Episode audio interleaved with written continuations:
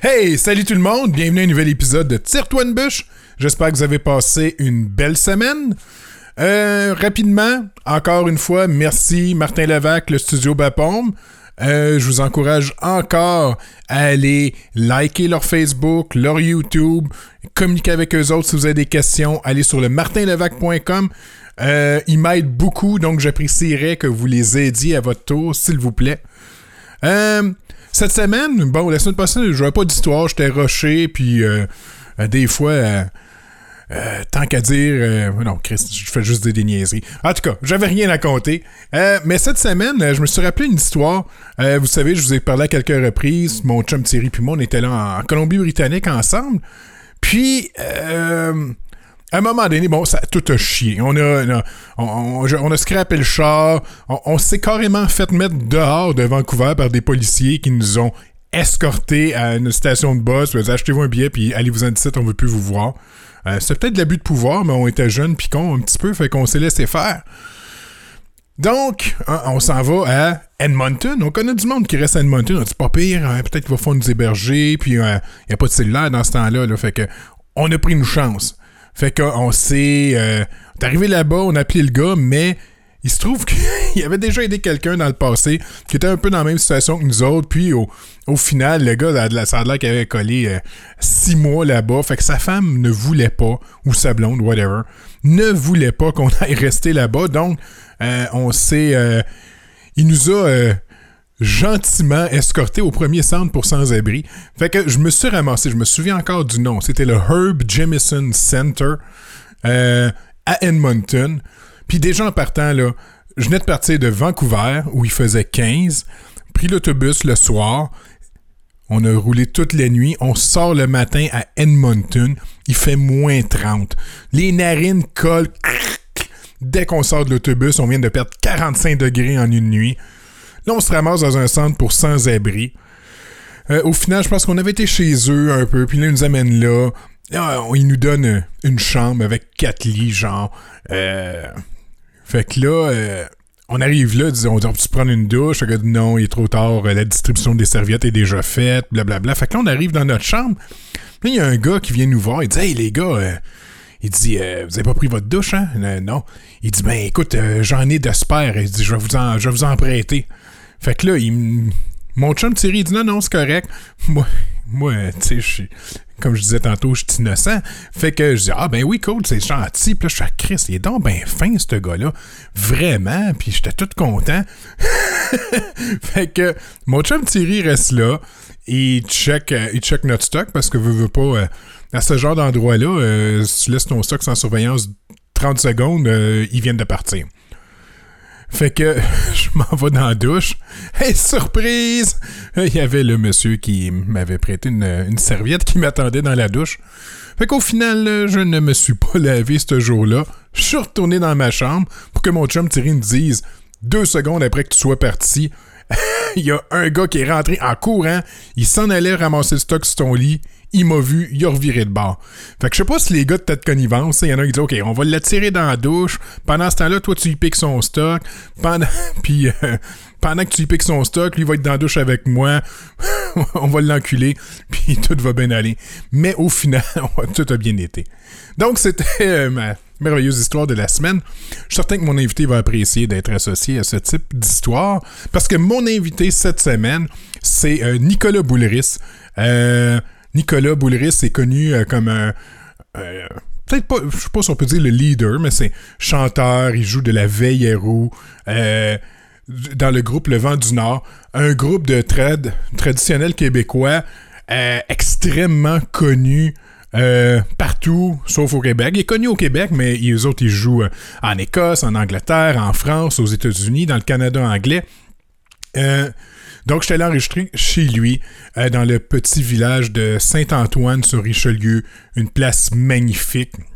C'est hors. euh, c'est quasiment hors du temps quand on arrive dans ce coin-là. Euh, les- c'est toutes des vieilles maisons avec des les, drapeaux des patriotes qui sont là. C'est magnifique. Puis Nicolas est est un conteur né. Donc, il nous a parlé de, de sa carrière, de ses projets personnels, de ses projets avec son père, un paquet d'histoires. Il est en train d'écrire un livre aussi en même temps. Ça a été vraiment un podcast très agréable. Puis, je suis sûr qu'il y en a encore plein à compter. Donc, euh, je suis certain qu'il va revenir euh, probablement l'année prochaine aussi dans le podcast. Donc, j'ai eu énormément, énormément de plaisir à enregistrer. J'espère que vous allez apprécier le podcast. Donc, sur ce, je vous souhaite une bonne semaine. À la semaine prochaine. Au revoir.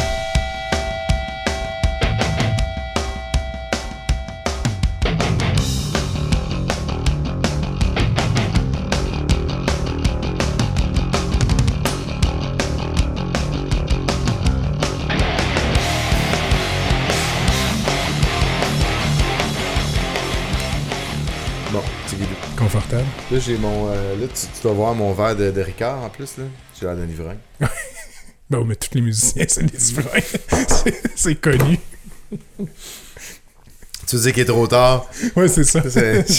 Il est trop tard pour essayer de faire ça. Ah non, t'es musicien, t'es t'es un ivrogne. That's it. Yeah. Mais alright, mais euh, Ouais, t'es prête? ben certain. Ok, cool. Ben, Nicolas Boulris, euh, bienvenue à Tire-toi une bûche. Ben merci, merci. Merci de me recevoir chez toi. Ben oui, bienvenue chez nous. maison. Ouais, c'est le fun, hein? Ouais, mon premier euh, podcast on the road. Ben oui, mais là, ça y est, ça y est, c'est décollé, là. Toi, c'est sur la route à cette Ouais. heure. Non, mais j'offre, là, mais tu sais, c'est parce qu'imagine, tu sais pas qui, tu sais, je veux dire, je suis pas connu, là. Fait que le monde ne savent pas qui qui invite, là. Je suis peut-être un gars qui invente des podcasts juste pour rentrer chez eux, là. Puis ils vont se réveiller comme euh, Kevin Parent avec un gars qui, qui regarde pendant qu'il dort. Fait que- Nous autres, on s'était connus il y a longtemps, fait qu'on j'étais correct. là. Non, c'est ça. Ben, c'est- à toi de juger. tu vas voir dans les prochains Ouais, c'est jours. ça, un peu, là. Je vais regarder. J'espère que je filme moi aussi. Ouais, c'est ça. On a des preuves de tout ça. Non, non, vraiment content. Bienvenue, bienvenue chez nous à- dans notre euh, petite campagne de Saint-Antoine-sur-Richelieu. Moi, je suis né à Saint-Jean-sur-Richelieu, comme tu le sais, mais fait que j'ai, j'ai, remonté comme un saumon. Ouais, t'as remonté la rivière. Ouais. C'est ça. Puis là, j'ai vu des, des drapeaux des patriotes en m'en venant. Il y en a plein. D'habitude, il y en a une sur ma grange, d'ailleurs, que j'ai, roulé. Non pas la grange, mais euh, le drapeau. Parce qu'il est tellement troué qu'il a l'air d'un drapeau qui, qui a fait la guerre fait des patriotes. fait que c'est coup d'or. Mais euh, oui, il y, a, il y a quelque chose ici dans le, dans le coin de franchement intéressant. Moi qui, euh, qui, qui est amoureux des racines depuis longtemps. là.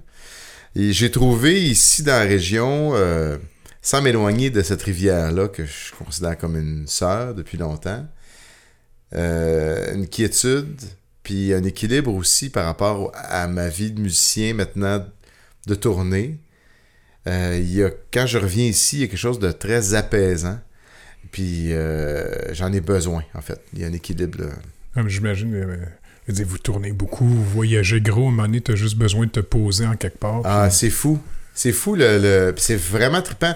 Et je touche du bois, je suis chanceux euh, de faire ça. On est chanceux avec le vent du Nord, parce que c'est sur- surtout avec le vent du Nord que, que je gagne ma vie. Je fais des trucs à côté comme ça, mais, mais le vent du Nord est de loin euh, la machine. On fait 130 shows dans une année environ. 120, 130. Depuis 17 ans que qu'on a ce rythme-là.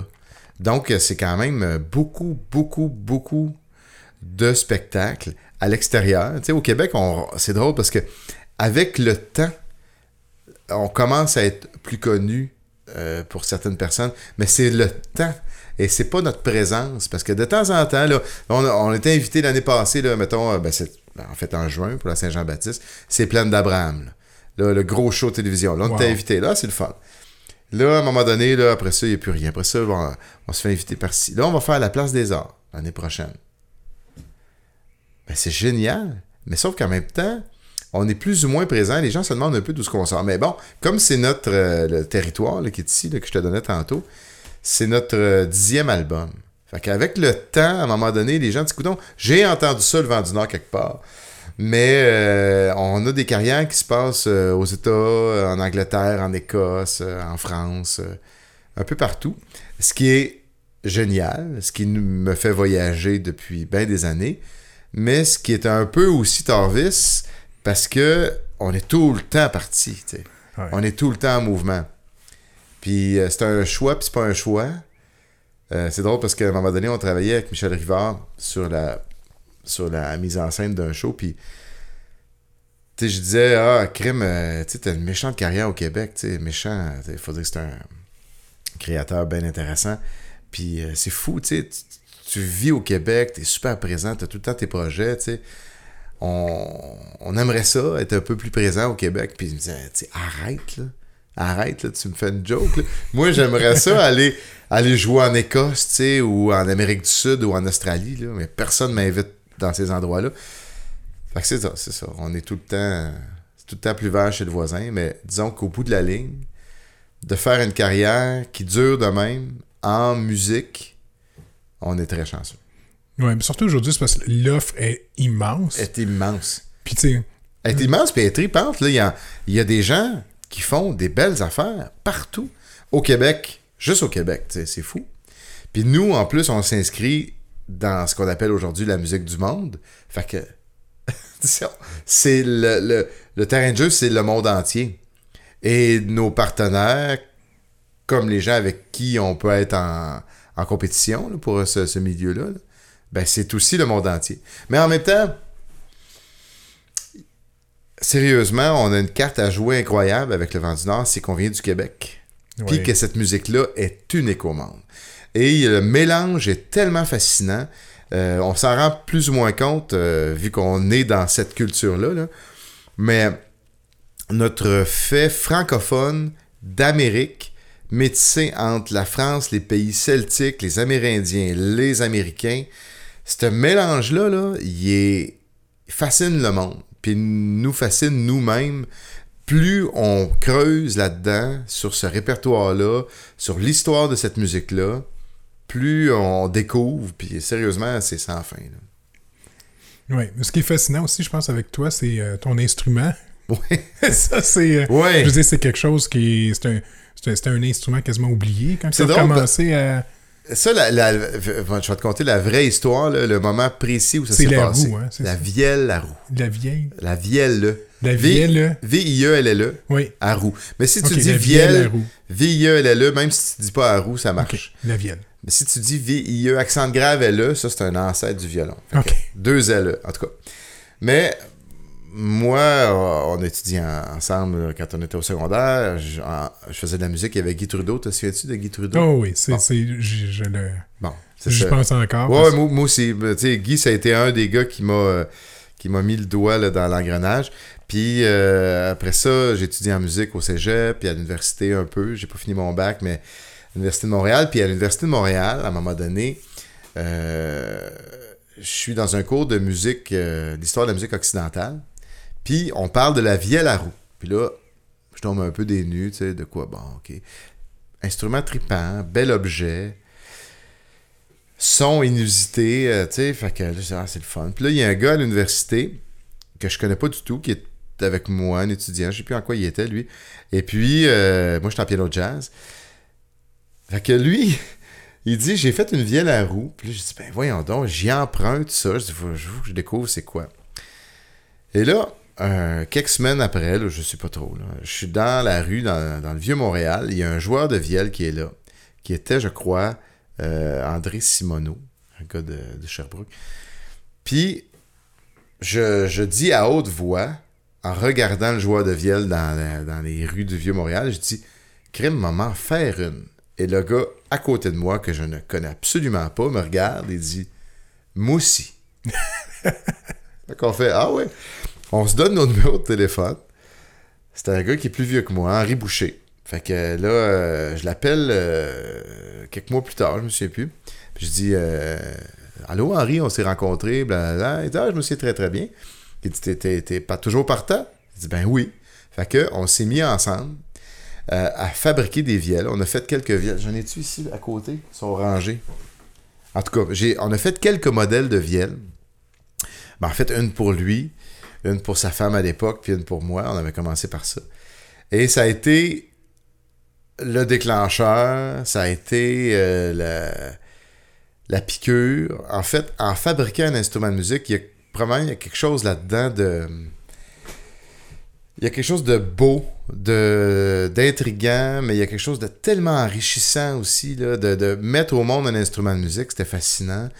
de le découvrir, parce que moi, la vielle, je la connaissais plus ou moins. Je, l'avais vue à l'université, j'avais, j'avais quelques vinyles chez nous. Il y avait mon père avait un vinyle de Risset Barrier, il y avait un joueur de vielle là-dessus, Valentin Clastrier. Puis...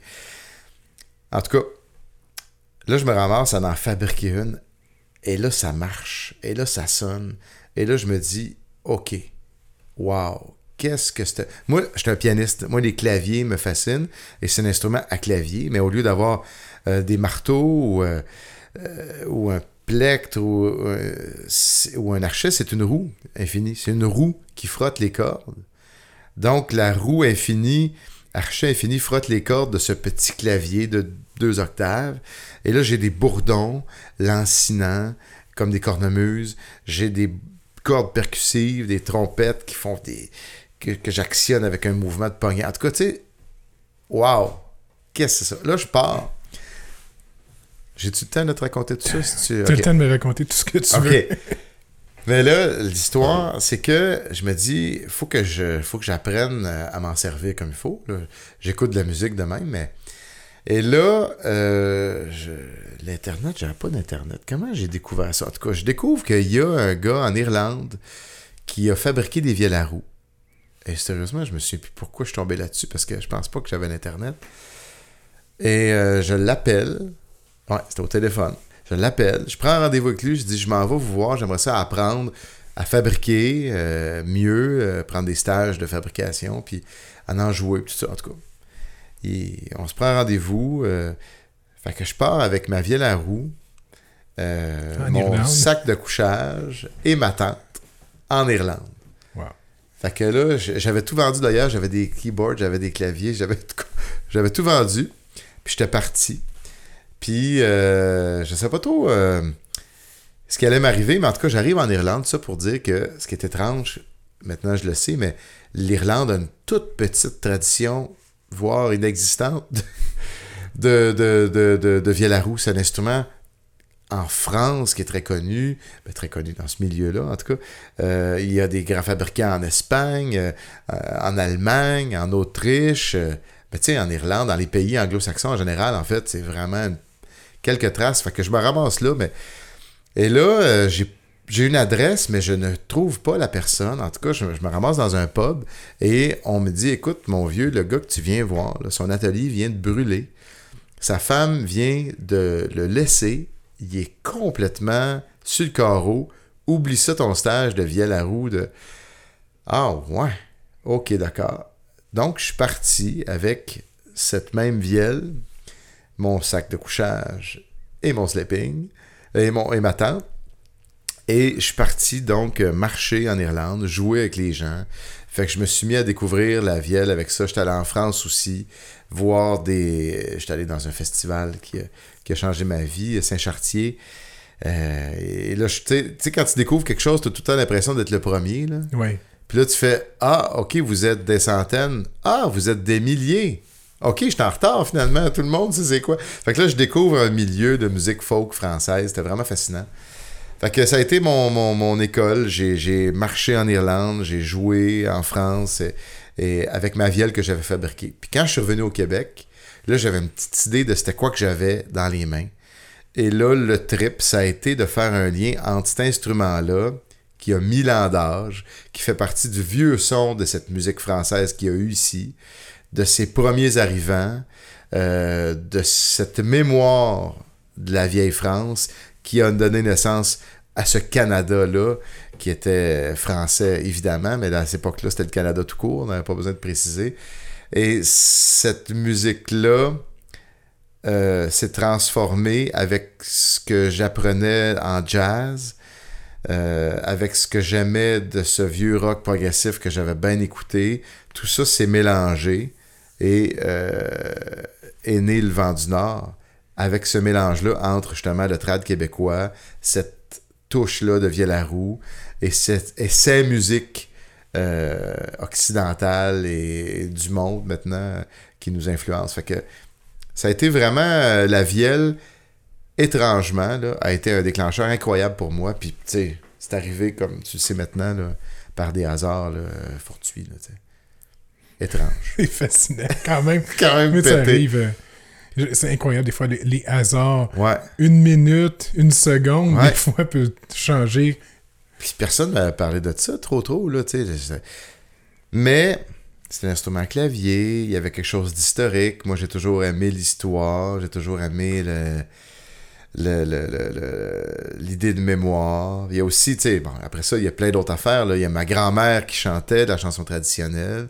Il y a mon père qui s'y intéressait, qui avait fait du collectage. Fait que moi, j'avais ça aussi dans le goût. Il y a aussi le fait que après le référendum de 95, il y a, il y a eu bien des réflexions au Québec. Puis, moi qui suis toujours souverainiste d'ailleurs, euh, à l'époque, j'avais été quand même un peu euh, choqué de voir comment ça s'était passé, puis d'avoir perdu. Puis j'avais aussi une espèce de réflexion autour du fait que moi, je jouais du rock progressif, du jazz. En 95, je m'en allais au cégep, c'est ça? Ou j'étais au cégep? J'étais au cégep. Excuse-moi, tu devais être au cégep, Ouais. parce que 95... On a le même ouais, âge. fait ouais, en que- 95, j'étais en troisième... J'aurais été en troisième année de cégep si j'avais Fait que j'étais en deuxième année de cégep parce que j'avais fait une année à Saint-Jean avant d'aller en musique. Donc, j'étais donc au cégep en jazz. Puis, je me disais, OK, moi, j'étudie la musique traditionnelle, une des musiques traditionnelles américaines. Fascinante, là. Mais je connais plus ou moins la musique traditionnelle de mon pays, tu sais, en tout cas de ce que je, je considère comme mon pays. Oui.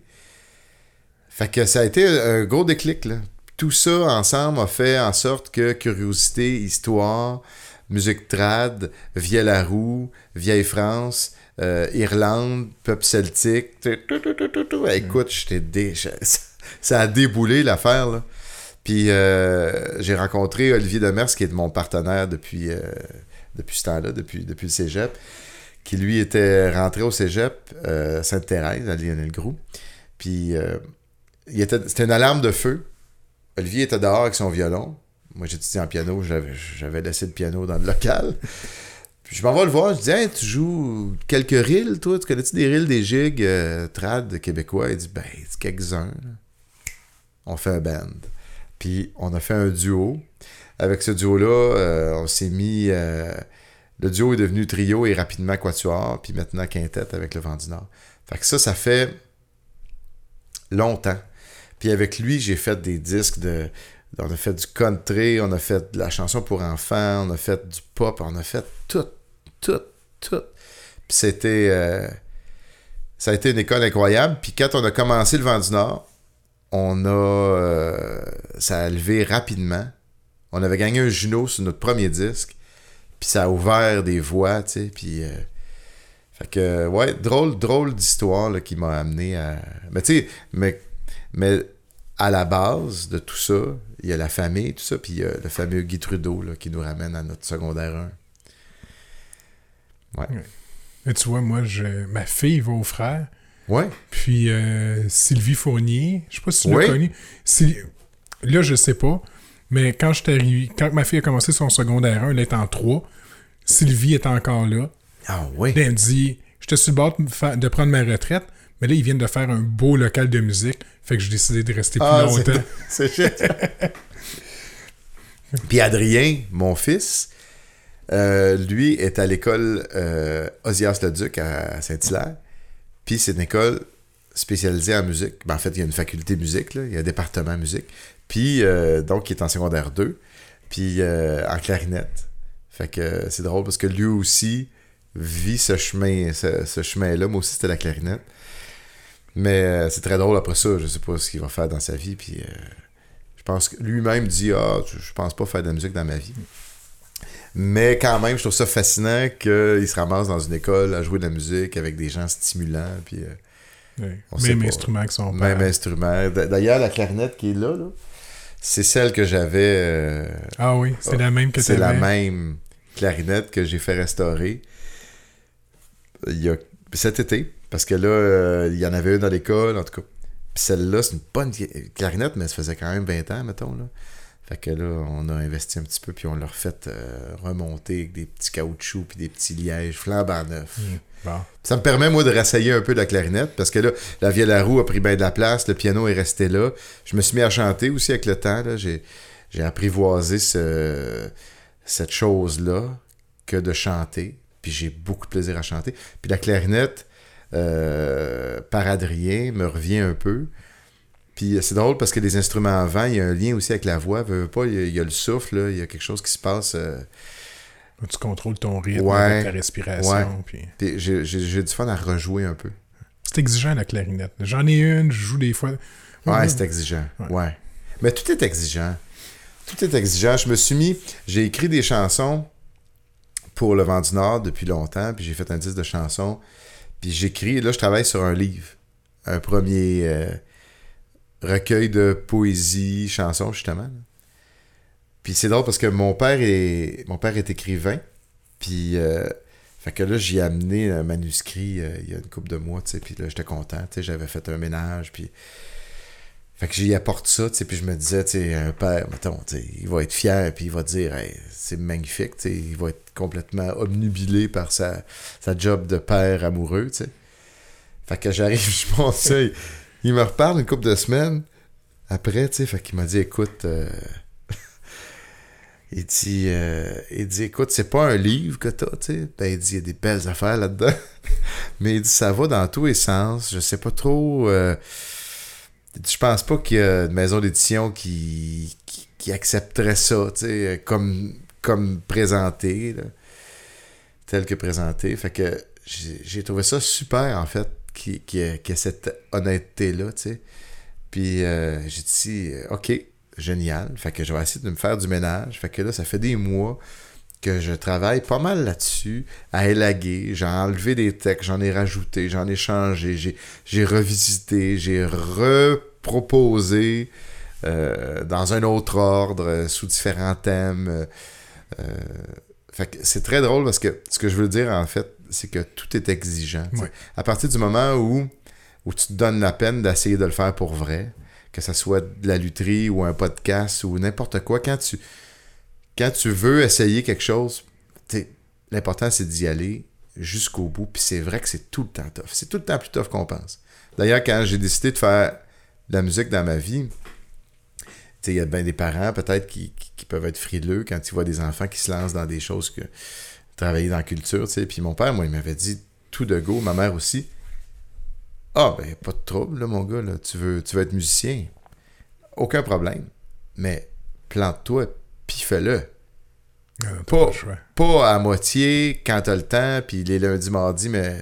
Non, non, non. T'es musicien, tu pratiques toujours. Tu veux écrire, écris tout le temps. Corrige-toi, remets-toi en question, tu sais. Puis, puis la gang du Vent du Nord, là, tout le monde est là. Tout le monde est sur ce même esprit-là. Fait que on est. On a des belles victoires, on a une carrière vraiment tripante, on vit des affaires que j'aimerais que le monde au Québec comprenne ou connaisse. Là. On travaille sur des idées, parce qu'il nous arrive des affaires. Là. On a un public, tu sais, quand on, on joue en, en Angleterre, puis que tu as 50 personnes qui chantent des chansons en français, puis des, puis des centaines qui connaissent les tunes, tu sais, puis qui ça danse, puis que ça chante, là. C'est quand même trippant à voir ça, là. Puis des gens qui nous disent j'ai appris ou j'apprends le français parce que je tombe en amour avec votre musique, puis je la découvre, puis je découvre d'autres groupes québécois, puis tu sais, c'est touchant, ça, là, là. Mais donc, ce que je veux dire, c'est que la gang, on est tout le temps, avec tout ce qui nous arrive, en train de se remettre en question, de retravailler, de répéter, de se dire ce qui va pas. Tu sais, on a une espèce d'hygiène euh, de, de, de, de vie de tournée aussi, là, à, à crever les abcès qu'il faut, puis à, à se dire les affaires, là. On n'est pas... euh, on se dit pas juste qu'on est beau puis bon, je veux dire. Non, mais tu sais, ça fait. Combien tu 17 ans? 17 ans. Avec 17 ans que vous êtes ensemble, tu sais, c'est- c'est normal. Là. Ben je oui. pense que si, si vous parliez pas, ben ça aurait pas duré. Là. Ben, ben t'as parfaitement raison. Si on n'avait pas développé ça, ça aurait explosé depuis 100 ans, là. Depuis longtemps, en fait. Pas 100 ans, mais ça fait 17 ans. J'ai ça depuis dans, dans la tête depuis tantôt. Là, vous êtes les voïvodes du traditionnel. Ah, c'est drôle parce que j'ai joué avec Voivode euh, il y a une couple d'années. Au Québec Mais- ou mais- ailleurs? Euh, au Québec. Ah. Mais, c'est vrai que Voivode, il voyage partout. Eux autres, c'est beaucoup l'Europe, Ouais, le- puis Europe de l'Est. euh, ah ouais, l'Asie, c'est fou, là. Puis- Québec, ils font peut-être un, un ou deux shows, deux, trois. Ah ouais, c'est vraiment limité, là. Puis euh, d'ailleurs, le, le guitariste, euh, un des guitaristes de Voivode enseigne au cégep de Joliette. Euh, puis il enseigne la musique, enseigne la guitare, évidemment. Puis c'est un fan de trad qu'on voit souvent. dans- Ben, il a fait de quoi? Ça avec vous autres? Non, il a C'est joué. Avec Lam- Lambert d'abord? C'était avec Jean Ticorum. Je pense, pour le, le- à Drummondville. Je suis pas sûr, mais il me semble qu'ils ont fait de quoi ensemble. Oui. vu passer ça. C'était qui ça? C'était Yves Lambert? Mais oui, t'as raison. euh, voyons, c'était quoi? C'était bon en tout cas. Ouais. Mais moi, c'était Michel euh, Faubert qui, qui avait monté un show, Voivode, avec Voivode, Pierre Flynn, moi, puis un DJ, dont j'ai oublié le nom, mais tu sais, Wow. moyen chaud, là. Fait que là, t'avais Voivode, t'avais Faubert qui faisait des lectures de poésie, puis du, slam, puis des chansons trad. Puis euh, moi, j'étais à Vielle-la-Roue. C'est très drôle parce que Pierre Flynn faisait des trucs, puis le DJ... Mais je me souviens, quand j'étais arrivé à répète avec Voivode, tu sais, moi, j'avais ma Vielle-la-Roue, là, puis mon petit ampli qui, qui est à peu près gros comme ton ordinateur portable, tu sais. Puis là, je suis rentré dans le local, puis là, les gars, il y avait des, des, des racks de d'ampli, tu sais, Des jusqu'au plafond, tu sais, des... Puis là, j'ai fait... Attendez, attendez les gars, là. Attendez que je mette ça à 10.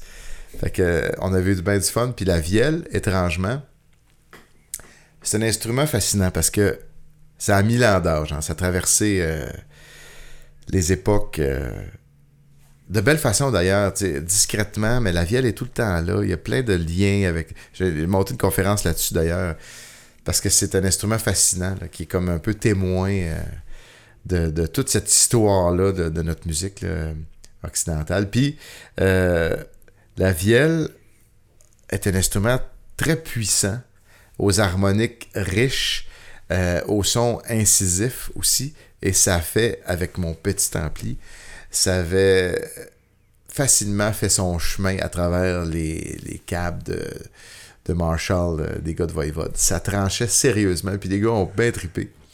Puis moi aussi, j'ai eu du fun.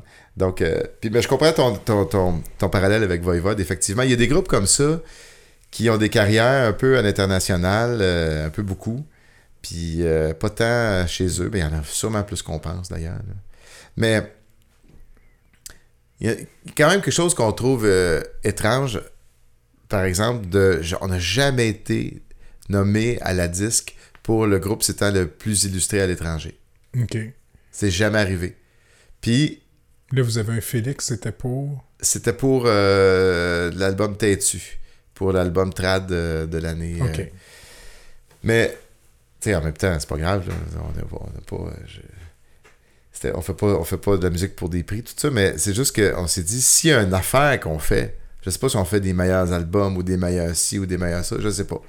Mais en tout cas, si on est présent à l'étranger, tu sais, souvent, les gens qui vont gagner ça vont avoir une série de spectacles en France, mettons. et- et, tu sais, nous autres, on a 20 shows en France, euh, 35 shows aux États, euh, 40 au UK. euh, on fait- le mais pas dans des, pas dans des cafés, là. On fait des. Tu sais, à Glasgow, on fait le Royal Concert Hall, c'est 2000 places, là. Tu sais, euh, puis Sean Connery, t'es un fan du vent du Nord qui vient voir des shows, c'est c'est flyé. Puis là, le prochain show, ah, je peux pas le dire, ça. D'ailleurs, ouais, on s'en reparlera. Mais il y a un show qui s'en vient à Glasgow, euh, bien particulier, là, en janvier. OK. Janvier qui vient. C'est bon. Parce que toi, ton épisode, il va sortir euh, dans deux semaines. Fait que Fait que- euh, dans deux semaines, ça, ça, ça va être annoncé? Je Je sais pas. C'est pas grave. Prends pas de chance. Prends pas de chance. On va pas taper ses doigts. De toute façon, il n'y a personne qui écoute ce podcast-là. Mais... non, mais on, on se finit tout à l'heure, on se va taper ses Ah doigts. oui. Ouais, belle histoire. Ah non, mais, mais c'est ça, mais c'est incroyable, là, les- le nombre de pays. Vous avez Ouais. des prix aux États-Unis aussi, Ouais. je pense, Ouais. en France. euh, Ouais. Ça, il y a, il y a un prix qu'on a gagné qui s'appelle euh, Prix Charles Lecros. Puis moi, avec mon écrivain de père, j'avais entendu parler de Charles Lecros parce que c'est un prix euh, euh, prestigieux euh, que, que Félix avait reçu, je pense. Puis euh, je savais c'était quoi les Charles Cros. C'est pas tant connu, tu au Québec. Mais à un moment donné, il y a un gars qui appelle chez nous. Ici, d'ailleurs, dans, mon bureau, ici. Puis je réponds avec bonjour, euh, je m'appelle Philippe Crum, ta, ta, ta, représentant de Charles, des prix Charles Cros. Est-ce que ça vous ferait plaisir de, de recevoir un Charles Cros, tu sais? oui. je trouvais ça étrange comme proposition? Oui. La réponse est oui. Fait qu'il m'avait appris comme ça qu'on avait gagné un prix pour euh, l'album en musique du monde, l'album de l'année, de cette année-là. Je sais même plus quelle année. Puis euh, la première chose que j'ai fait, j'ai raccroché. La première chose que j'ai fait, j'ai appelé mon père. Parce que je savais que pour lui, ça voulait dire quelque chose. sais. C'est drôle parce qu'en même temps, euh, Charles Cros, c'est c'est pas. euh, c'est un prix très prestigieux, je pense, en France. Au Québec, c'est plus ou moins connu. Mais même quand on avait gagné un Juno, là, je te disais ça tantôt, moi, les Junos, je savais pas c'était quoi. Là. Non, mais tu sais, moi, je- quelques Juno. années, je n'entends, je n'entends parler, mais avant, non, c'est vrai. Tu sais, on a gagné un Juno. OK. Ça consiste à le prix de la musique canadienne. Ah ouais, mon Dieu, OK. tu sais. Mais, euh, ouais, c'est des, des mondes parallèles. Mais une anecdote comme ça. euh, c'est mon, mon, mon, mon côté séparatiste. Mais on est invité, euh, on est invité à Toronto pour le Canadian Hall of Fame parce qu'il y a une chanson traditionnelle qui est intronisée au panthéon de la musique. C'était pas nous, là, c'était une chanson, puis nous, on était invités à interpréter la chanson. Et cette année-là, il y avait Rush, il y avait Charlebois, il y avait, qui avait des chansons intronisées, ou le, je pense que. Ou, Rush était intronisé comme tel, puis une chanson de Charlebois. En tout cas, il y avait Pierre Flynn aussi, pour revenir à lui, il y avait plein de monde. Et là, on, on joue notre On ouvrait, je pense, le gala. Fait qu'on arrive, on, on- on chante, euh, c'était des mitaines pas de pouce en hiver qu'on faisait. Puis là, on descend de la scène, on va s'asseoir première rangée, puis on écoute le reste du gala. Et là, mais c'était quand même un choc, à part Rush, là, que tout le monde connaît parce que la planète connaît ce groupe-là. là. Groupe canadien euh, incroyable. On connaissait personne des gens et des chansons intronisées. Puis on se targue quand même d'être culturellement au courant. On consomme de la musique, on aime la musique, on est des curieux. Et là, on se regardait systématiquement le grand, grand nom de la radio canadienne, grand auteur-compositeur, une grande productrice, une... Puis là, tabarouette, écoute, on était paumés raides, on n'en connaissait pas un. Et là, il arrive le temps des Québécois, c'était Grégory Charles, d'ailleurs parfaitement bilingue dans sa présentation. Euh, il arrive à des, des prix remis à des Québécois, puis intronisation de là, ah, bon, tu sais, là, ben oui, évidemment, la chanson, ah, ben, t'es- ouais, là. Et là, c'est le reste de la population, le reste de la foule de quoi? qui disait, de, de quoi tu me parles, tu sais, la chanson ordinaire, ça voulait rien dire. Et là, il y avait, ouais, disons que des, des deux solitudes nous claquaient au visage. Là, tu vois, moi, euh, à part, comme tu dis, Rush, puis des... la seule... À une époque, la seule personne que je connaissais de- euh, dans la musique Ouais. canadienne, Canadienne. Anne-Marie. Ouais, c'est ça. Ben, c'est qu'il y en a. référence. Il y en a, mais des fois, on, on voit pas trop la différence entre est-ce que c'est des Américains. tu sais. Neil Young, c'est un Canadien, mais en même temps, tu sais, il habite aux États depuis. Ouais. Euh, C'est la même affaire pour les acteurs. Là. Je veux dire, tu Ouais. penses à Dan Aykroyd, Jim Carrey, euh, c'est des. Ah, je savais pas. c'est- des Canadiens, ça? Ouais. Bon, tu vois. Mais surtout que il y a. Nous autres, on joue beaucoup au Canada.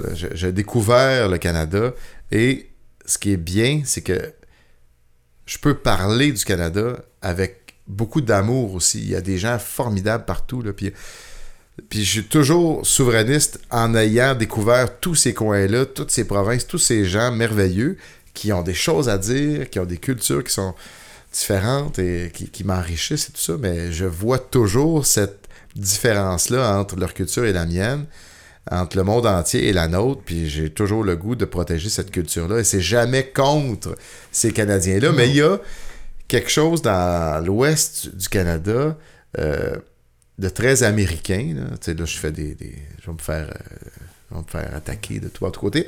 Dans l'Est, c'est un peu différent peut-être par la présence francophone d'ailleurs, les Acadiens, tout ça, mais il y a des spécificités régionales, euh, culturelles plus fortes, je trouve. tu sais. Euh, veux, veux pas, moi, il y, a, il y a des amis canadiens de Bills, un groupe qui existe plus, je pense, mais ils me disaient euh, Vous êtes chanceux au Québec parce que vous, vous êtes capable de faire une, mus- une musique identitaire, vous êtes capable de vous asseoir sur une culture. Dans l'Ouest canadien, c'est tellement jeune. Il dit Nous, on peut pas chanter la musique traditionnelle du BC. Non. Il n'y en a pas. Par contre, ils peuvent en inventer une. Ils peuvent. Tu sais, toute la côte ouest est tellement riche, tout ce qui se passe autour de Seattle, Portland, la Californie, tout ça, et, la Colombie-Britannique. Il y a des choses qui se passent là, puis il y a des mélanges culturels formidables avec les, Asiatiques et tout ça. Puis il y a bon, beaucoup de Québécois aussi qui se ramassent là. Et donc, eux, ils ont cette capacité-là de s'inventer quelque chose. Nous, on a, on peut aussi s'inventer quelque chose, mais on peut s'asseoir aussi sur une mémoire.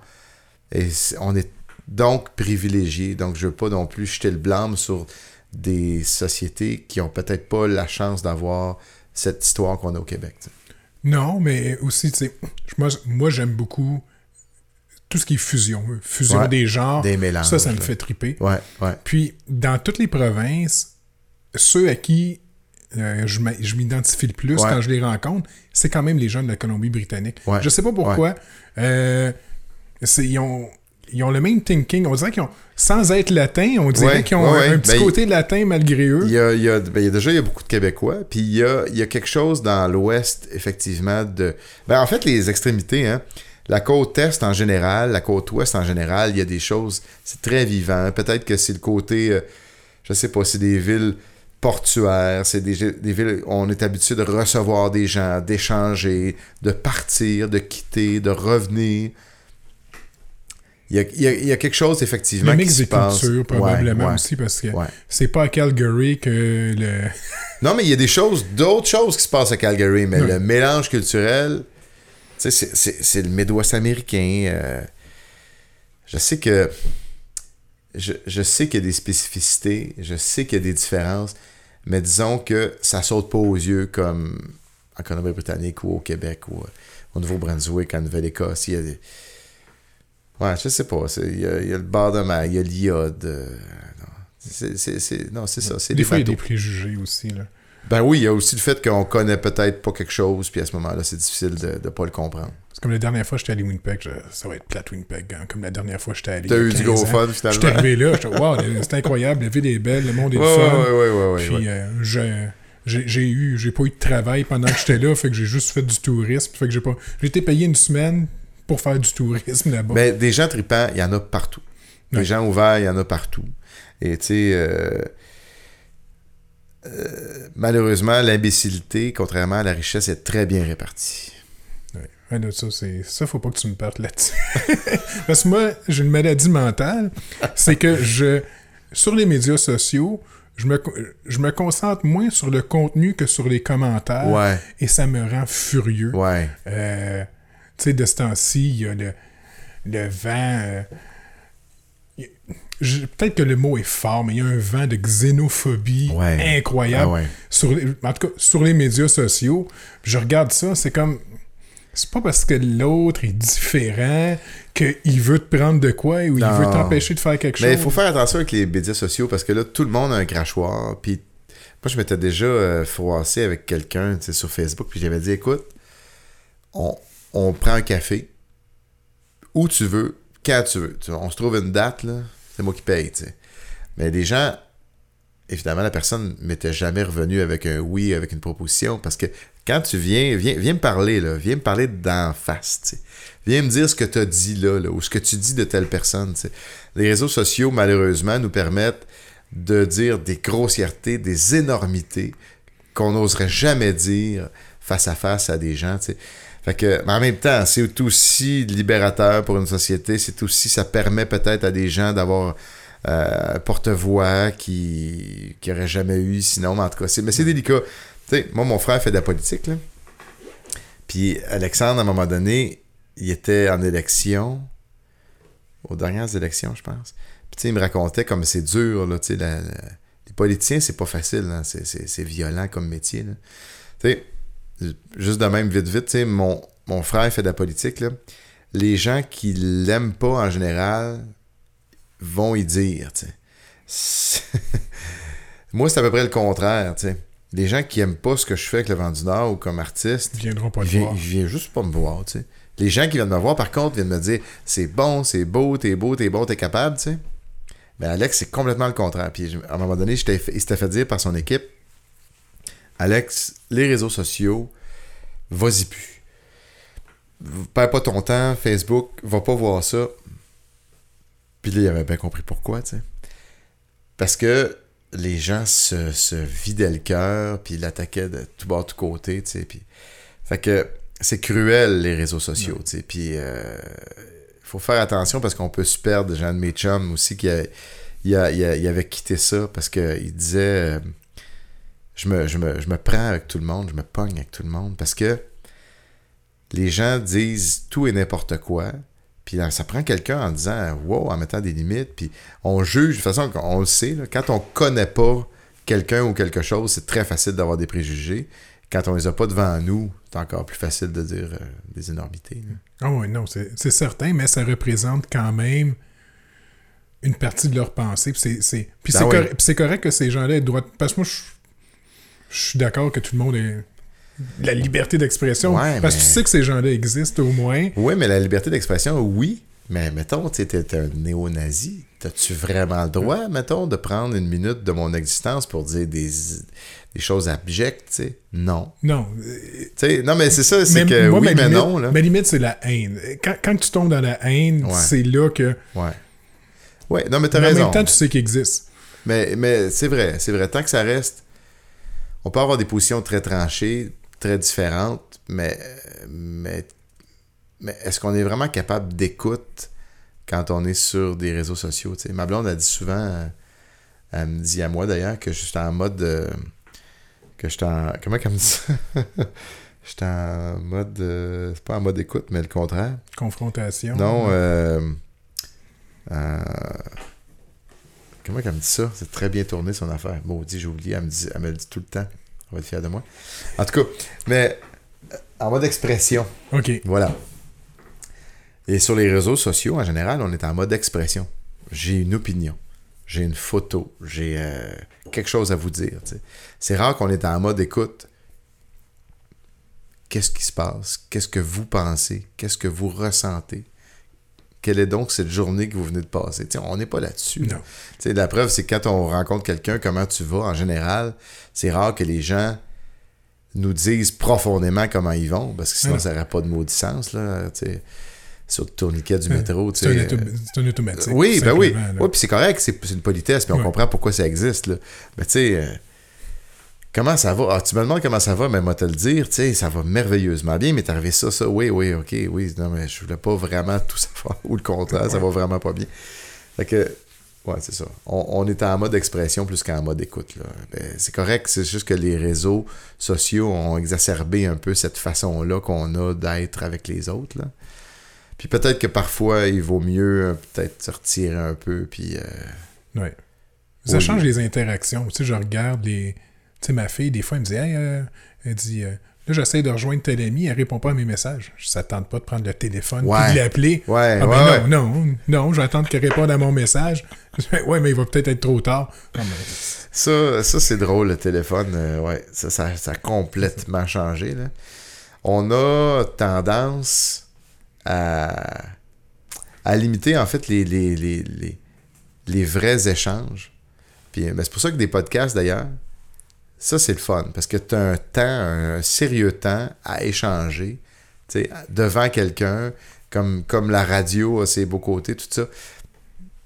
Plus que pour moi, des réseaux sociaux où c'est souvent c'est c'est bref, c'est tellement concis que finalement, on n'a pas le temps de, de rien échanger. Tu. Ouais, puis c'est dur qu'on. Sur un, un- un message, un texte ou un écrit, c'est dur comprendre le ton. Ben c'est, non. c'est- le gars, est-tu fâché? Est-tu Ben sarcastique? oui. Par Euh, contre, c'est hyper efficace pour dire 19h ou 19h30. 19h30. Merveilleux, tu sais. Il y a des choses. euh, on- c'est hyper efficace, les technologies, tu sais. Mais effectivement, quand on veut savoir ce qui se passe ou quand, on, quand il est important de se faire confirmer ou infirmer telle chose, prends le téléphone, tu sais. ouais. Mais bon, les, mais c'est ça, les nouvelles générations. euh, euh, vivent autrement, là, grandissent dans d'autres choses. là. Tu sais, nous autres, il n'y en avait pas d'Internet. tu sais. Le cellulaire, c'était le gars dans Miami Vice, là, il avait ça dans son char. C'était comme euh, un truc. euh, un truc pour. euh, ouais, c'était en Californie, là, puis il était quatre à avoir ça parce qu'il était millionnaire. C'est ça, là. Ça se prenait une valise, ça se prenait une brouette transporter Ouais. ton cellulaire. là. Déjà, le concept de millionnaire, c'est un peu dépassé. Là. Oui, ça, c'est maintenant, ça s'appelle des milliardaires. C'est ça, les millionnaires, c'est les pauvres Ouais, aujourd'hui. c'est ça. OK, puis euh, tu sais, tu parles souvent de ton père. Ouais. euh, parce que, bon, je pense que ça a été une influence euh, Ben oui. dans ta vie. Puis tu as fait des- une série de spectacles euh, avec lui? Ouais, ouais, ça c'est le fun. Euh, comment ça s'est passé ça? Euh, Je me souviens plus le début. Ah oui, c'est ça. C'est euh, Maryse Chouanière, qui est une fille de Saint-Jean d'ailleurs, qui euh, à la, euh, la Maison de la Culture de Sabrevois. C'est comme ça que ça s'appelle? Euh, oui, oui, comme c'est une petite église. hein? Ouais, l'église. euh, Voyons, j'ai un blanc. Ouais, je pense, je passe souvent devant. euh, Ouais, bon. C'est très joli. euh. Fait que Maryse euh, nous propose ça à un moment donné. Elle dit J'aimerais ça faire un show, père-fils, poésie, chanson, musique. Fait que, ben, belle affaire, certainement. Fait qu'on a, on a embrassé l'idée, on s'est assis, on a monté un show qui s'est appelé, qui s'appelle toujours les carnets de notes. Carnet de notes de nos écritures ou carnet de notes de musique. Puis euh, on, c'est un show qu'on a fait donc pour une première fois là-bas et qu'on a fait une bonne dizaine de fois et plus dans des petits lieux. Parce que évidemment, c'est un show qui demande une grande écoute. C'est très intime. Et euh, donc, mon père fait des lectures de poésie. Euh, moi, je chante des chansons. Parfois, j'accompagne ces lectures. On lit ensemble. Des fois, je chante de ses textes. Euh, Donc, on, on joue avec, avec ça. Puis, et sérieusement, quelle belle idée. Et, et quel exutoire formidable. Quel voyage formidable d'être sur une scène avec mon père. C'est drôle parce qu'avec le vent du Nord, c'est on fait un spectacle, tu sais. Là, très présent. C'est la fête, euh, tu sais, c'est, euh, on est exubérant, on danse, on chante, on en met dedans, tu sais. Et là, on est vraiment sur une... On livre un show, tu sais. Toutes les foules du monde entier, on n'a pas peur, amène-moi, tu sais, un océan de monde, on va faire lever à patente. Et là, on est à peu près au plus loin de ça, on est sur... Non, non, non, non. Assis-toi, là. On va te raconter des histoires. Et on raconte euh, l'histoire de notre famille, l'histoire de nos parents euh, au sens large, de notre parenté. Et là, sa grand-mère, la grand-mère de mon père, devient ma grand-mère, même si c'est mon arrière-grand-mère, devient ta grand-mère, devient la grand-mère de tout le monde. La tante devient une tante, devient une femme, devient ta mère, devient ta sœur. Et là, on raconte cette histoire de nos vies et on par la poésie ou la chanson et ça devient à la fois hyper personnel et, universel, je pense. Et on raconte finalement euh, un voyage à travers la famille. Et ces carnets de notes-là sont... C'est vraiment touchant euh, euh, de, le faire avec mon père, mais le show tout court est touchant à, faire. Et dans, cette retenue, dans cet intime-là. Puis on fait des petites salles de rien. On a joué dans des une auberge à, Saint-Denis. On a joué dans des, des tout petits lieux. C'est, touchant. Et on en refera. On en a un qui s'en vient euh, cet automne à Saint-Venant. Saint-Venant de... C'est en Estrie. Il y, a, il y a un festival de poésie. Ils font des concerts. En tout cas, c'est un petit lieu magnifique. Donc, on va faire les carnets, là, les carnets de notes là-bas. Ah, c'est cool. Ouais. Tu regarderas aussi où j'enregistre, le studio Bapaume. Ouais. Euh, eux autres, ils font des spectacles aussi. Ah, ouais. C'est 40 places. Ah, mais c'est, exactement ça 40 qu'on veut. Là, t'es dans, dans le haut d'une grange avec du vieux bois. Ouais, ouais. L'endroit est magnifique, tu sais. Ben, c'est exactement ce genre de lieu-là. On s'était fait proposer à un moment donné Ah, voulez-vous faire le festival de ci ou de ça On dit Non, non, non, non, non. Donc, pas du tout, là. Pas du tout. On est sur justement 40 places, là. C'est magnifique, ça. C'est le genre de lieu qu'on aime. Puis en même temps, moi, ça me permet aussi d'aller complètement ailleurs. Ça me, ça me libère l'esprit, ça m'a- ça m'apprend aussi autre chose. Mon père qui est un super bon raconteur, qui est- fait que euh, ça m'amène ailleurs dans ma vie de musicien. là. Ça me permet d'ouvrir des, des- des portes euh, vraiment tripantes. Là, ouais. Ouais, puis j'imagine, j'imagine que c'est apaisant comparativement. Ah ouais, ouais, complètement.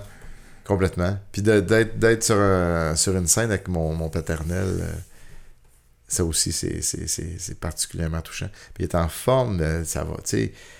Il, il porte euh, ces mots-là, il a toujours cet esprit. euh, Non, je, je, je- il, il vieillit de belle façon.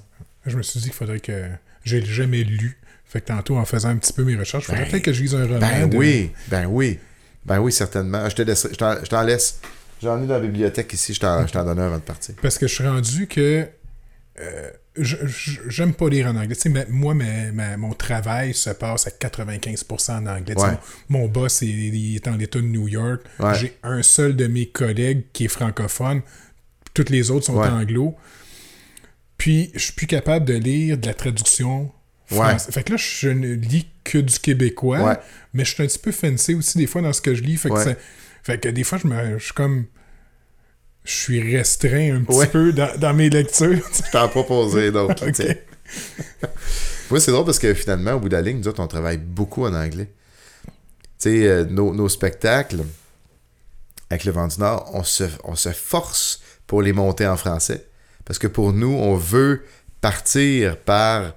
euh, on veut construire nos présentations, nos idées, la mise en scène, parce qu'on est profondément ces Québécois-là, blablabla. Mais la première affaire qu'on fait, c'est qu'on le traduit, parce que 90% de nos shows vont se faire devant les allophones. Puis comme on parle pas 22 langues, ben c'est l'anglais qui devient la langue commune, tu sais. Fait qu'on passe notre, notre vie à présenter nos chansons en français, puis parler du Québec français en anglais. Puis donc à, travailler sur des... euh, avec des gens de tout partout dans le monde, souvent en anglais. Étrange, hein? Pourtant, on- mais en même temps, c'est, ça, ça nous ouvre aussi, justement, ces portes-là. là. Ah oui, mais tu regardes même. Il y a les cowboys fringants pognés en France, mais même s'ils sont, parlent français, ils comprennent pas un mot de ce Ça, c'est un autre, ça, c'est un autre affaire. Ça, ça arrive, ça, quand même assez fréquemment en France. Qui, euh, C'est drôle parce que, mais paraît-il que quand on chante, c'est plus facile à comprendre que quand on parle. On se fait souvent dire ça en France. Ben, Quand vous chantez, on comprend, mais à partir du moment où on parle vite de même dans l'entrevue, le bling bang, puis là, oups, on y perd une expression ou deux, puis oups. Ouais, c'est ça. Ben, je pense que le chant amène ça aussi. J'ai déjà lu en quelque part que pourquoi est-ce que, tu sais, mettons, tu regardes Scorpion qui sont euh, russes, Ouais. ils ont pas d'accent. Ils ont pas d'accent quand ils chantent, pas quand ils Quand parlent. ils parlent, mais quand ils chantent en ouais. anglais, Ouais. tu remarques pas leur accent ou presque pas, tu sais. Fait que il y a beaucoup de. Le, le chant, comme ça, je sais pas, adoucir, Ben, la arrondir. musicalité, la musicalité prend le dessus, puis ça devient vraiment la. la- Il n'y a, plus ces pointes d'accent régionaux, il y a, y, a, y, a, il y a vraiment la musique devient l'accent finalement. Là, tu sais. Ouais. Mais euh, ouais, là c'est drôle. Moi quand j'entends chanter en anglais, je, je m'en viens bon. Là, on, comme on travaille beaucoup en anglais, je parle quand même relativement correctement en anglais. Mais quand j'entends chanter en anglais, je suis paumé. On dirait que les accents toniques, quand ils sont plus à la même place, là, quand on joue avec les syllabes, puis qu'on en étire une, puis quand je suis complètement paumé. Ouais, t'es habitué à la chanson parler. Oui. ça sort de ton. Il y en a que je comprends. Il y a David Frenzy, un Canadien d'ailleurs, euh, Ontarien que j'aime beaucoup, euh, un auteur-compositeur formidable. Lui, je le comprends, étrangement. C'est un, un gars qui est né en Écosse, puis qui a... Peut-être pour ça, je suis habitué avec les accents écossais finalement, peut-être. Mais il y a des groupes, là, point barre, je ne comprends rien. Fait que, ben, comme la plupart des gens qui écoutent le vent du Nord, les allophones qui nous écoutent, n'ont aucune idée de, de quoi on chante, de quoi on parle. Mais. il- La musicalité. Ouais, et- exactement. La musique parle dessus, puis on l'explique aussi, là, de quoi il en retourne. Non, c'est ça. De... Tu leur donnes le. En spectacle, c'est ça. Tu Ah. fais tes présentations, tu leur Ouais. donnes le contexte. On les met toujours en contexte parce que sinon, c'est- lourd. C'est sûr que le côté. euh, la musique, euh, facilement, va emballer les gens, mais quand même, tu t'assois deux heures de temps sans comprendre rien, non. C'est le fun de leur donner, tu sais, voici. Puis on les met en contexte, des fois c'est drôle, des fois euh, tout, tout- tout est possible, puis des fois on joue avec le fait que justement, on, avec le fait qu'ils comprennent pas, tu sais, puis on, on- on leur donne des fausses pistes, puis on, on s'amuse avec ça aussi. T'écouteras de quoi, euh, quoi d'intéressant? Dernier album de Cagliari, Ouais. la dernière chanson, elle dure 13 minutes, Oui, avec euh, Michel Faubert, oui, justement. oui, oui, Avec oui. Michel Faubert qui raconte Oui, euh, ouais, oui, j'ai entendu histoire, puis après ça, Marco qui le traduit. Ah, écoute, c'est c'est magique. ça. Oui, là. oui, oui, exactement. Puis, Oui, mais les langues, ben, c'est drôle à un moment donné, il y a quelqu'un la semaine passée aux États qui me dit J'ai acheté ton disque de chansons, euh, auteur-compositeur, un disque Maison de bois, là, qui n'a rien à voir avec le vent du Nord. Il dit J'ai acheté ça, il dit Puis c'est un disque vraiment sur les paroles, sur les histoires. C'est vraiment ça qui est devant. Là. Fait que des fois, je me dis, les anglophones, ils- suis pas sûr qu'ils vont. Puis il dit, écoute, j'ai trouvé ça touchant. là. J'ai dit, j'ai aucune idée de quoi tu parles. Mais on dirait que il y a aussi dans la musique, dans l'intention, de- dans tout ce qu'on met dans une chanson, qui, euh, qui va qui transpire et qui est transmis à l'auditeur, même sans comprendre, on finit par saisir quand même quelque chose, une idée. il y a euh, quelque chose qui se transmet. Oui. Euh, ah, je cherche son nom. Le chanteur là, de Tragic Clip là, qui est décédé l'année passée, c'est quoi son nom? euh, Ouais, J- oui, mais je sais. Je sais pas son nom. le, le dernier disque qu'il a fait, moi j'ai été chanceux quand le HMV fermait. Ouais. j'ai acheté le, le- le vinyle box set. Fait que t'as le vinyle, t'as chacune des paroles. Je pense que j'ai déjà compté. Ah le monde va dire Denis, tu te répètes. Mais c'est parce que, tu sais. Puis il y a une BD qui vient avec. Ça parle de l'histoire de ce jeune Jack euh, qui s'était. euh, euh, c'est un, un jeune qui s'était sauvé des pensionnats amérindiens. Puis c'est son histoire, ce qu'il vivait. Une BD. Ouais, il a fait une- ils ont fait une BD. C'est vraiment. ça raconte l'histoire. Puis chaque chapitre suit une chanson sur le disque. Fait que là, tu t'assis Ben, dans, dans ton divan. Ouais. Là, tu commences à, à, à lire la BD en suivant la musique. Mais là, je lis, j'écoute pas les paroles, mais euh, les émotions viennent pareil. Ouais, ça vient ouais, compléter ce que tu vois. C'est c'est magique. C'est un concept incroyable. là. Mais c'est. C'est euh, c'est drôle parce que même, même dans ta propre langue, on les saisit euh, jamais exactement comme, comme son voisin, ces, ces œuvres-là. Là, on finit toujours par les, les prendre pour ce qu'ils nous parlent, pour ce qu'ils nous disent, pour ce qu'ils nous font euh, résonner. À un moment donné, euh, dans une soirée, on disait de la poésie comme ça, puis on, se disait, tu une strophe, puis à un moment donné, OK, moi je pense que ça, là, ça veut dire ça, ou ça parle de ça. Puis l'autre qui fait Ah, ben voyons donc, pas du tout, tu sais. Moi je pense qu'au contraire, ça voudrait dire ça, puis ça. Puis là, c'est fascinant. Là. Là, on n'est même pas sur j'écoute une chanson dans une autre langue ou je. Non, non, non. On, on lit le même texte, tu sais. Les mêmes quatrains là, qui Ouais. nous amènent complètement ailleurs. On a pourtant le même vocabulaire, on a la une culture. Votre histoire est différente. Ben, exactement. puis- Notre- nos, nos, nos compréhensions, références. nos références. euh, non, c'est ça. Ben, c'est c'est la beauté de la, de la création, de la culture, puis tout ça. Tout- on, peut, euh, on peut bien saisir ce qu'on veut, aller chercher, puiser ce qu'on veut, puis se laisser aussi convaincre euh, de choses qui nous paraissaient impossibles, en tout cas. C'est vrai, c'est un beau monde euh, que cette culture. Oui, non, moi, ben, gars, la musique, je pense, c'est. Ouais, ouais. quand- des fois, je passe des moments sans écouter de musique, là. Puis, mon humeur s'en reste. sais, puis j'écoute large, là. Tu sais, je, Ouais, ouais. je vais écouter euh, Tout est du je vais, mais ça va jusqu'au métal. Là. Je, Ouais, ouais, ouais, ouais, ouais. je saute par-dessus le country puis le reggae, là, mais c'est à peu près Mm. tout ce que. C'est drôle, je suis pas mal d'accord avec toi. Je suis pas un fan de country puis de reggae. Je sais pas pourquoi, tu sais. Puis le, le Ouais. reggae, c'est une musique de, qui me met de bonne humeur. ouais, ouais, ouais. Non, moi, c'est- ça, m'a jamais interpellé. Ça m'allume pas, mais. Il y a des musiques du Sud, par exemple, c'est formidable, là, tu sais. Des musiques cubaines, des musiques mexicaines, des musiques, euh, tu sais, euh, le tango en Argentine, tu sais, c'est- non, c'est fascinant, mais le, le, non, le reggae, euh, moyen. Puis le country non plus. Il y a quelque chose, c'est très drôle, parce que comme on voyage beaucoup aux États-Unis, les gars euh, se font un malin plaisir de s'éterniser quelques postes de musique country. pour m'étriver un peu, tiens. Moi, en fait, il y a aussi le côté. il y a le message dans la musique country aussi qui me tarabuste un peu. Tu sais, c'est hyper religieux, conservateur, tu sais. C'est pas mes sujets de prédilection, là. Non. Disons ça ainsi. OK.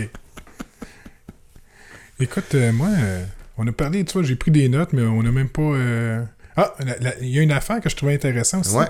Euh, T'as parti euh, la Compagnie du Nord. Ouais. Ça, c'est pour aider. euh, Bon, ce qui est arrivé, c'est que le vent du Nord s'est incorporé à un moment donné, c'est devenu les productions du vent du Nord. Puis là, on se faisait souvent demander euh, de l'aide, euh, des conseils. Puis Geneviève Nadeau, qui est ma blonde et la directrice de cette euh, production, de ces productions du vent du Nord-là, la gérante du, du vent du Nord, se faisait souvent demander des conseils. Puis là, à un moment donné, on, on s'est dit, est-ce qu'on essaye de faire d'élargir un peu le mandat du Vent du Nord pour aller aider d'autres groupes, puis aller, euh, Geneviève pourrait travailler comme gérante de d'autres artistes, puis tout ça. Fait que là, on, on s'est dit que ça peut pas s'appeler le Vent du Nord. Fait que tranquillement, on a fait ce qui s'appelle maintenant la Compagnie du Nord. Le lien, le lien est évident. Ouais.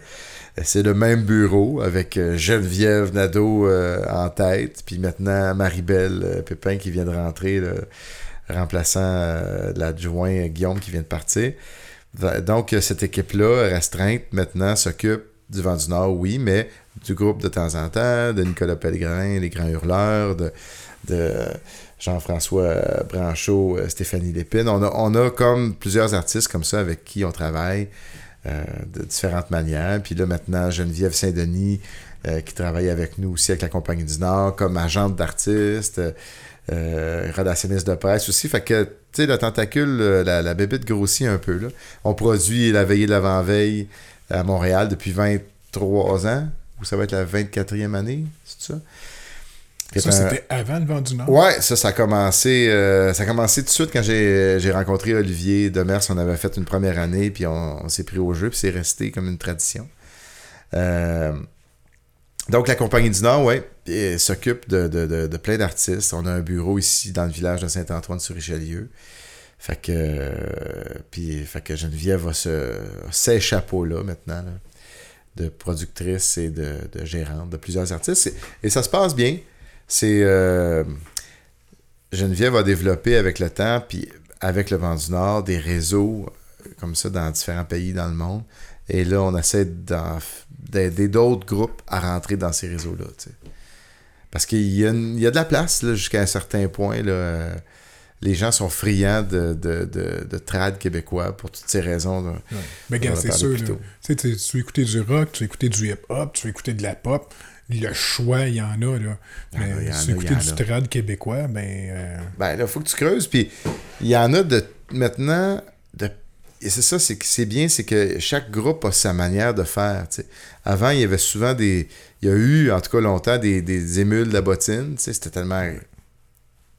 Pierre angulaire. De, il y a eu mes aïeux. il y a eu mes aïeux qui, qui flirtaient avec le trad, tout ça. Mais là, à un moment donné, avec le temps, les gens se sont. Tu sais, les charbonniers d'enfer, c'était vraiment autre chose. Les, les- les groupes ont des. se signent des. euh, des manières de faire euh, deviennent vraiment euh, des créateurs et non pas euh, simplement des maillons de ce, que, ce qui a déjà été. Ils apportent une couleur, une nouvelle manière. De, de temps en temps, mettons, c'est une espèce de power trio. c'est du rock, là. Si tu mets ça sur n'importe quelle scène de, ben, de festival de métal, ils seront pas gênés, là. Ils sont trois, tu sais.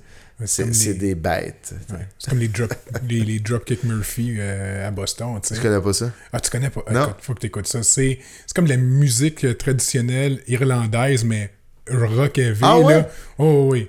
Drop? Dropkick Murphy. Ah, ok. Euh, tu leur chanson la plus populaire, c'est euh, Sailing to Boston, je pense. OK. C'est incroyable.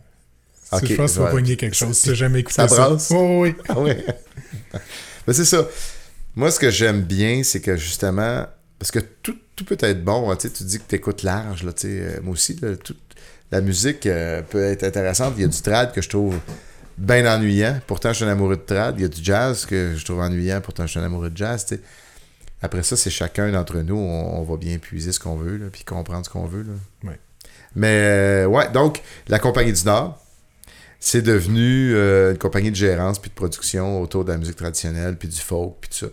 Puis on a fondé dans le village ici, depuis 15 ans, euh, ben, ça a commencé dans le village à côté, mais le festival Chant de Vielle existe depuis 15 ans. C'est une autre affaire, un autre chapeau qu'on a.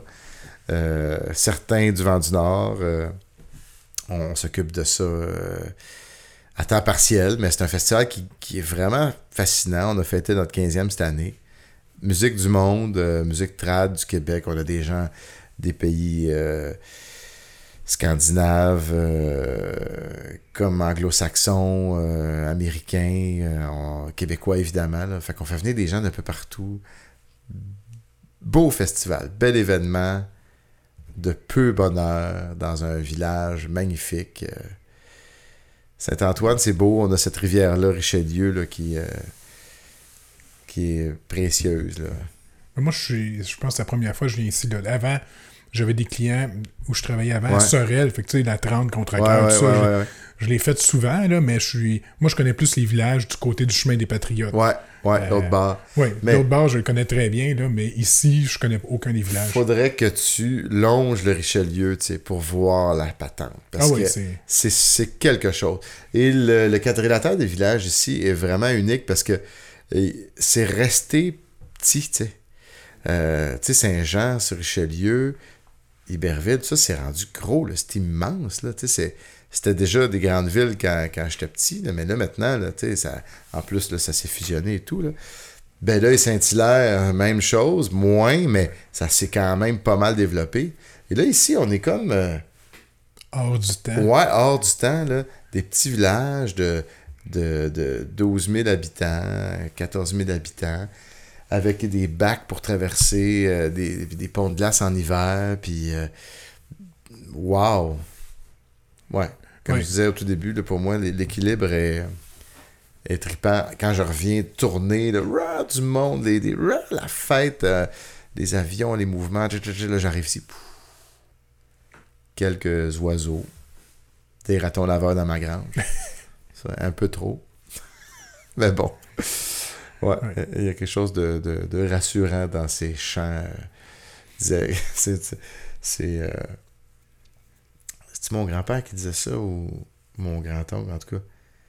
Je pense que c'est mon grand-père. Il disait les plaines, on a le temps de voir les problèmes venir. Effectivement, il y a quelque chose que je trouve beau dans, dans cette espèce de plaine-là. Les couchers de soleil sont magnifiques, puis euh, le, vent, le vent vient de loin. Je sais pas, il y a quelque chose de. J'aime, j'aime euh, les montagnes aussi, mais je trouve qu'on a quelque chose de beau dans ces plaines-là. là. Ouais, non, moi, euh, moi je suis content. Tu sais, la colle reste quand même un historique, mais tu sais, Ouais. c'est. Là, il parle de faire des. euh, développer des quartiers résidentiels. Puis tout Pour ça. vrai? Mais là, tu sais. Il y en a quelques-uns, mais il voudrait. euh, grossir un peu. Non, mais il parlait de rentrer, là, je pense, des, des gens, des 500 maisons, puis ça. Hein? Ça, ça me. Pour vrai? Ouais. Mais ça me. Moi, je reste dans ce qu'appelle le quartier historique. Ouais. Tu sais, avant de peinturer ma galerie, il faut que je demande Ouais, au ouais, conseil ouais, ouais, si je peux la peinturer bleue. Ouais, là. ouais. Mais euh, Mais c'est, c'est, contraignant, mais en même temps, c'est beau aussi de prendre soin du patrimoine bâti. C'est important. Puis, j'espère qu'on va être capable de garder des villages, villages. de- des- des- des- Il y a des âmes là-dedans, il y, a des- y a de l'histoire, puis c'est sûr qu'on peut pas tout euh, bulldozer pour... euh, non, non. Mais en tout cas, je, je- je la colle, j'espère que ça va rester euh, ce, ce petit village. Ouais, mais tu sais, tu parles de. Tu sais, tu parles du Saint-Jean, comment ça grossit. Ouais. Il y a un cinéma Goudzo là, qui s'en vient à Saint-Jean. Ah ouais. là, tu sais, Puis là, les gros restaurants, les chaînes qui se Ouais, commencent à s'implanter. décollé. Là.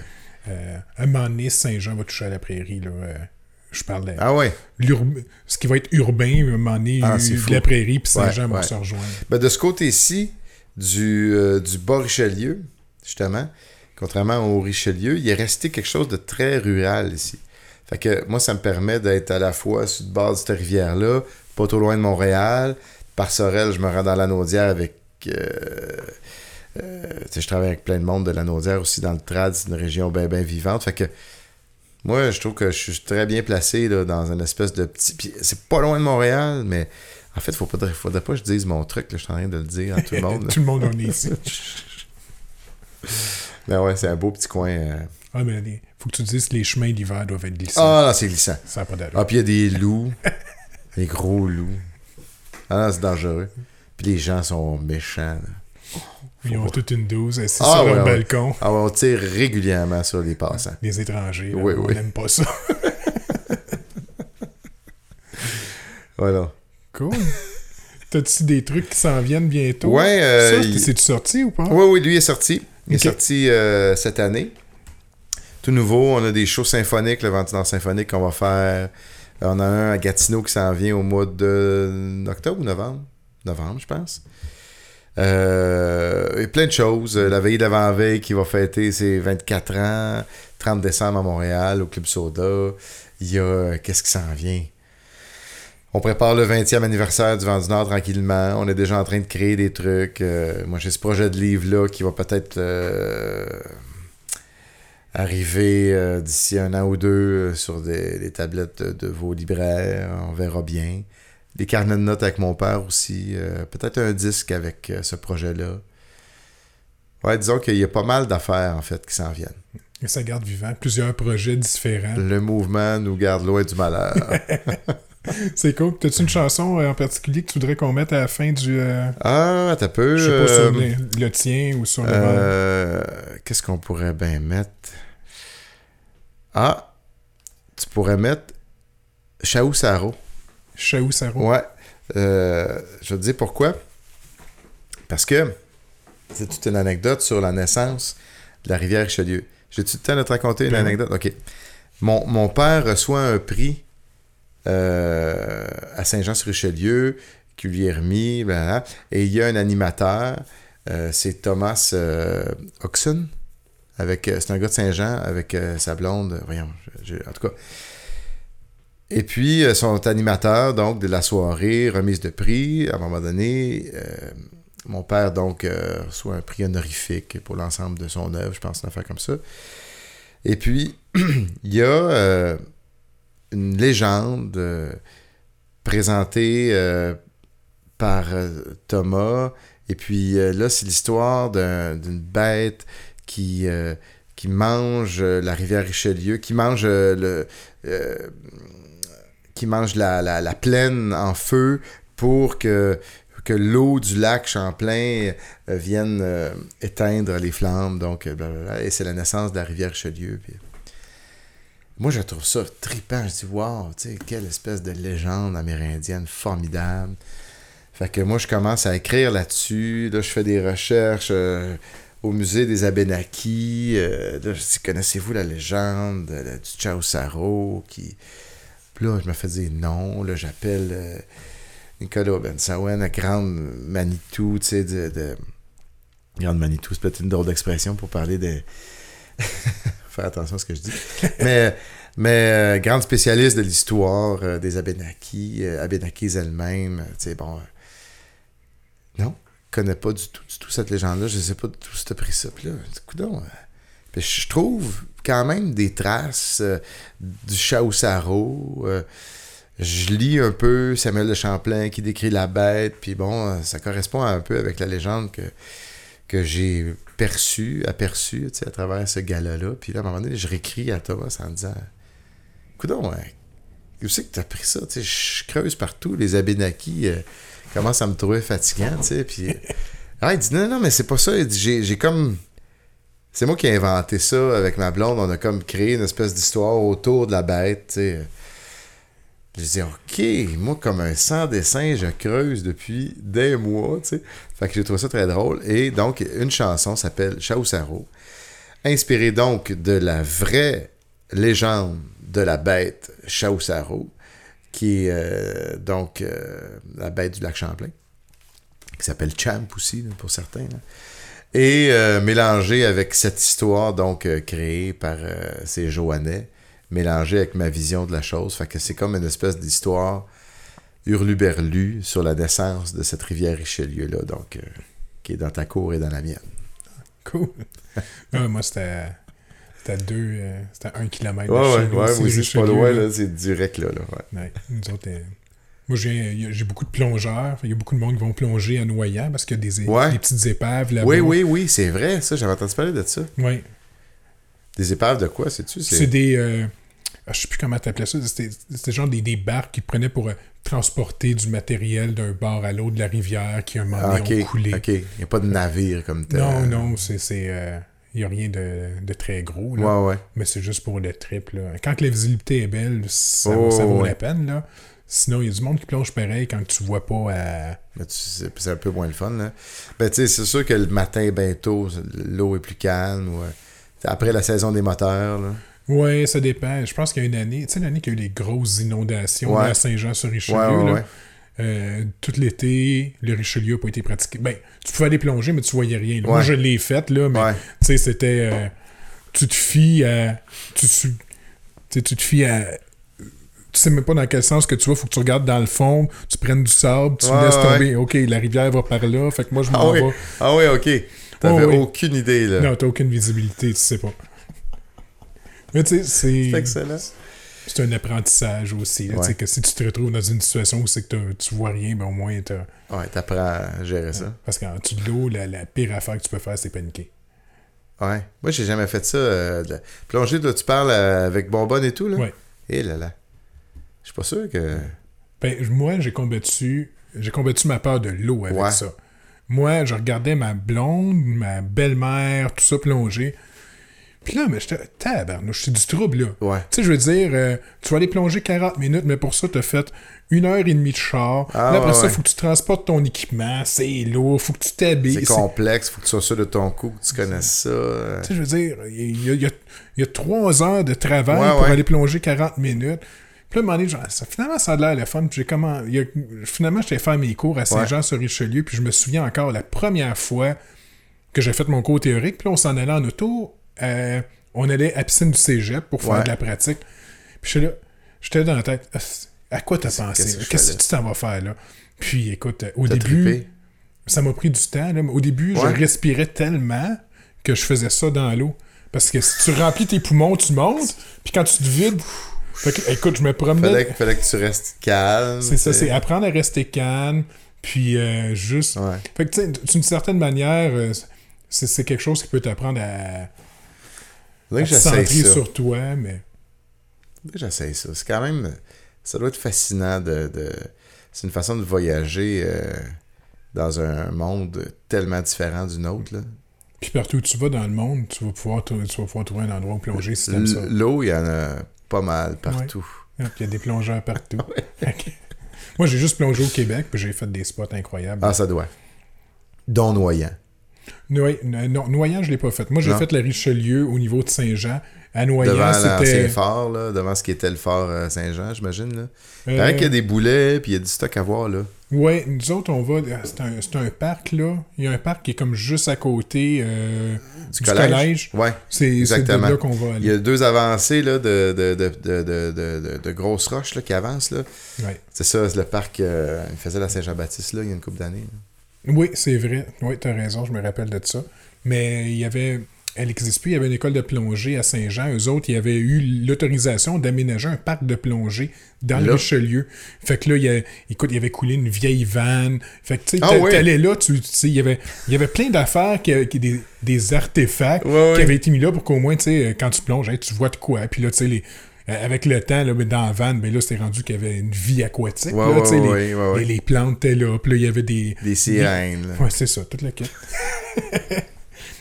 fait que non, c'est ben, c'est une expérience que. Ouais, intéressant.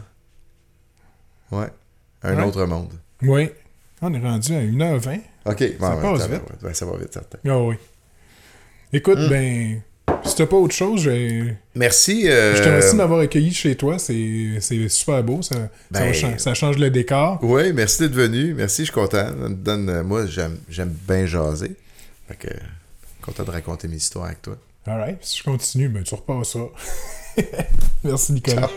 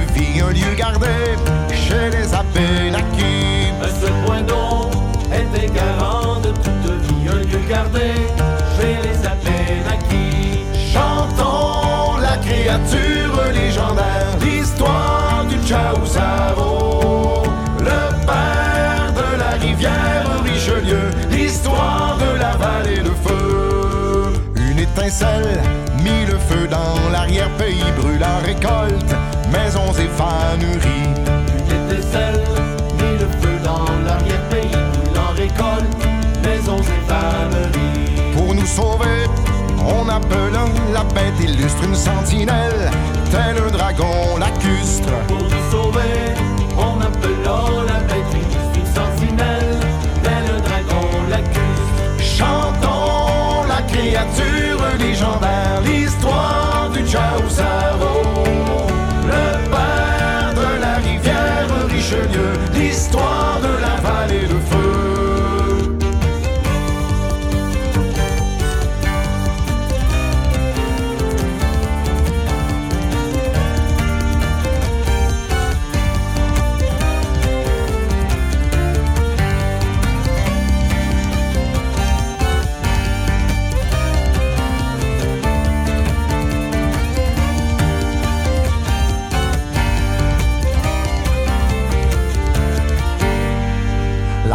gueule de l'animal préhistorique fendit la terre dans un geste héroïque. La longue gueule de l'animal préhistorique fendit la terre dans un geste héroïque. L'eau le suivait, noyant les flammes derrière lui du lac au fleuve, une rivière naquit. L'eau le suivait, noyant les flammes derrière lui du lac au fleuve.